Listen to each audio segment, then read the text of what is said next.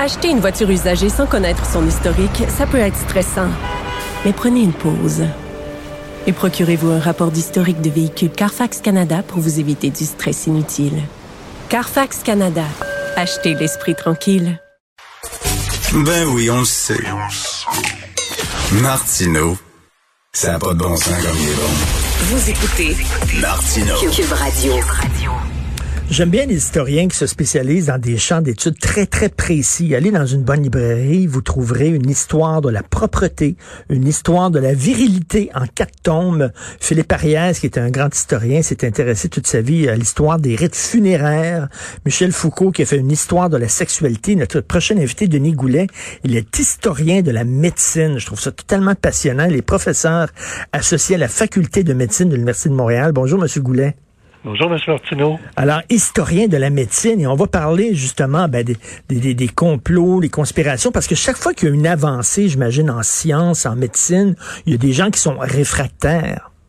Ah, toujours, oui, absolument. Et particulièrement dans, dans, dans le cas de, des grandes épidémies hein, qui, qui ont marqué à la fois le 19e siècle et, le 20e siècle, euh, il y a toujours la recherche d'un bouc émissaire. Ça, c'est une constante qu'on retrouve.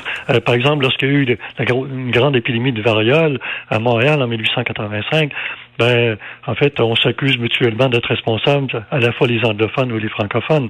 euh, et, et, quand il y a eu les, grandes épidémies de choléra, ben, certaines élites euh, canadiennes françaises euh, accusent euh, le pouvoir britannique, sont, sont vu de vouloir diminuer, sont vu la, la, la, masse démographique des Canadiens français en, en introduisant, sont certaines maladies par le commerce et par l'immigration. Donc, toujours des tensions euh, qui sont qui sont liées, si on veut, à l'émergence de, ces grandes pandémies-là. Et là, aujourd'hui, on voit les vaccins comme étant une, une, victoire incroyable de la science. Hein. on l'a vu en Afrique, on a enfin éradiqué la polio grâce à une campagne intensive de vaccination. Mais j'imagine au tout début, là, les premiers vaccins, est-ce qu'il y a des gens qui, euh, qui étaient un peu comme les, les nos, nos anti-vaccins d'aujourd'hui? Ah oui, oui, tout à fait. Il y a eu des réactions quand même assez vives. Hein. Euh, le premier décret de vaccination obligatoire au Québec, ça a eu lieu en 1885, encore une fois pendant l'épidémie de variole. Et donc, c'était un vaccin antivariolique qui était, qui était bien connu. Mais euh, il faut savoir qu'il y a eu des émeutes, hein, je le mentionne dans Ah oui? Oui, oui, euh, la population s'est réunie. C'est pas l'ensemble de la population qui était contre, mais il y a quand même une bonne partie de la population qui craignait ce vaccin-là, avec raison, parce qu'on connaissait pas ce mode de, prévention-là. Hein. C'était peu connu. On est en 1885. Et donc, il y a eu des émeutes, il y a eu, euh, il y a eu des maisons saccagées, euh, les forces de l'ordre ont été obligées d'intervenir. Donc, il y a eu des réactions assez vives parce que ça s'est fait sans information mmh. et ça s'est fait de façon abrupte. C'est lorsque, en fait, il faut dire que c'est le caractère autoritaire et, je dirais, arbitraire, même parfois trop rigide des mesures sanitaires qui provoquent des mmh. réactions vive de la population. Et parfois aussi, euh, il y a effectivement eu des dérapages. Parlons du cas de la thalidomide où euh, c'était supposément un, médecin, un médicament miracle contre les nausées chez les femmes enceintes, je crois. Et on a vu ce que ça a donné, là. Oui, tout à fait. évidemment, il y a, parfois, il y a des erreurs médicales, mais la bonne nouvelle, c'est qu'à partir du moment où il y a des erreurs médicales, des, des contaminations non privées, etc., ben, la science médicale s'ajuste. Donc, on apprend de ces erreurs et les protocoles deviennent de plus en plus sévères et de plus en plus stricts, si on veut. Et euh, je pense que aujourd'hui, toutes les mesures sont prises pour que les vaccins qui sont euh, euh qui sont diffusés dans la population euh, ont passé l'épreuve de, de, plusieurs plusieurs tests de scientifiques.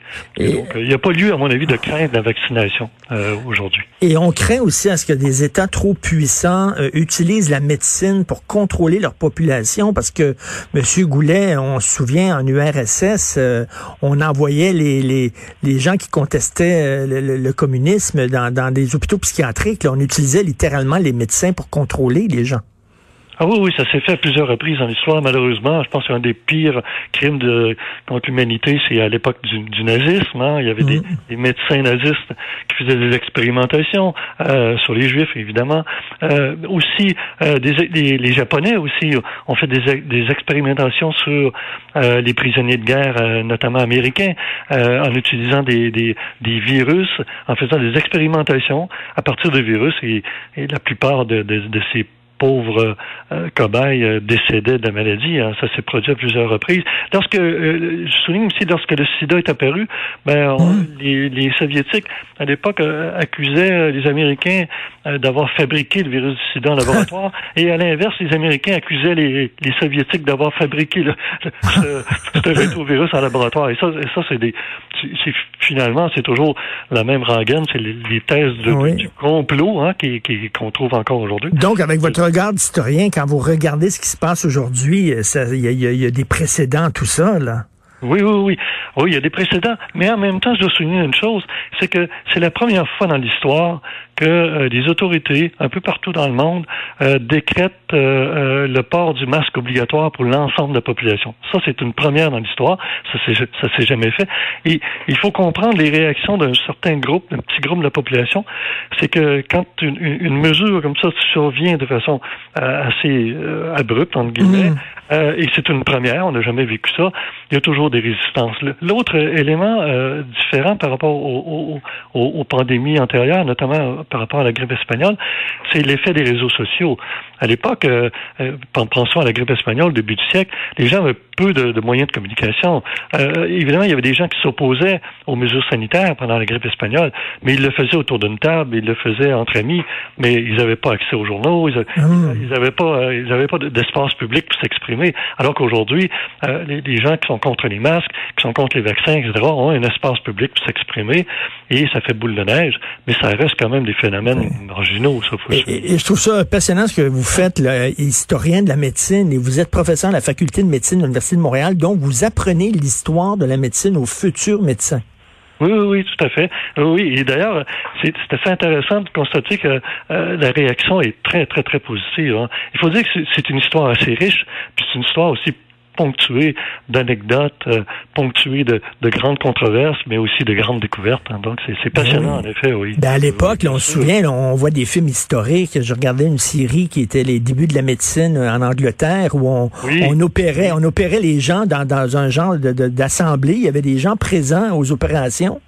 Oui, oui, oui, tout à fait, autour de ce qu'on appelait le théâtre anatomique. Et les étudiants en médecine entouraient euh, le chirurgien qui pratiquait une intervention chirurgicale. Et à l'époque, on ne portait pas le masque. Et, et, toute la question du masque aujourd'hui, c'est intéressant parce que quand on pense à l'histoire de la médecine, eh bien, euh, euh ça étonne personne qu'un chirurgien porte un masque lorsqu'il fait une intervention chirurgicale. Hein? Mais pourquoi porte-t-il le masque? C'est pour protéger le patient. Alors aujourd'hui, les autorités sanitaires disent aux gens, mais portez un masque lorsque vous allez dans un lieu fermé public, mais c'est pour protéger les autres. C'est le même. En fait, mm. c'est la même chose. On n'imagine pas un, chirurgien qui refuserait de porter un masque. Hein. Bon. Euh, et plus, plus, plus, plus on explique, mieux on explique à la population euh, les tenants et les aboutissants d'une décision, euh, mieux cette décision-là est comprise et elle est acceptée. Absolument. C'est, c'est, c'est le nerf de la guerre. Et, quand on parle de lutte contre les maladies infectieuses, notamment dans, dans, les pays du tiers-monde, dans les pays euh, défavorisés, eh bien, on dit toujours c'est l'éducation qui, qui, qui, permet de faire des grandes avancées. La vaccination aussi, mais l'éducation, c'est vraiment le nerf de la guerre dans la lutte contre les maladies infectieuses. je ne savais pas que nos médecins avaient des cours d'histoire de la médecine. C'est super, eh c'est fantastique. C'est Monsieur Denis Goulet, merci beaucoup. Si vous me permettez, j'ai aussi, si vous me permettez, j'ai aussi écrit une histoire de la médecine ah, au oui? Québec avec Robert Gagnon, euh, un, bel ouvrage de 1800 à, 2, à 2000. Donc, on fait, on fait vraiment euh, le tour, si on veut, de, de, cette grande histoire de la médecine au Québec, et notamment au niveau de la recherche, des grandes avancées, etc. Et donc, euh, voilà. Ben, vous faites bien, vous faites bien. Mais vous savez, en plus, je fais rien qu'une petite parenthèse, là. Les, les, les, les expériences qu'on faisait à l'Université McGill, là, où la CIA administrait du LSD à, à, des malades, ça, vous savez, au début, on pensait que c'était un complot, une théorie du complot, mais ça s'est avéré. Ça, ça, ça a vraiment existé, ces expériences-là. Oh oui, ça a vraiment existé. C'était financé par la CIA. Et euh, Dr. Cameron a reçu des fonds pendant, pendant plusieurs années. On en parle d'ailleurs dans notre ouvrage sur l'histoire de la médecine. Bon, ben alors, une bonne, une bonne lecture de chevet. Ah oui, absolument. Je vous invite à, sans prétention, là, je vous invite à lire cet ouvrage qui, je pense qu'on m'a dit qu'il était passionnant, en fait. je suis convaincu. Merci beaucoup, Denis Goulet. Merci. C'était un plaisir. Bonjour.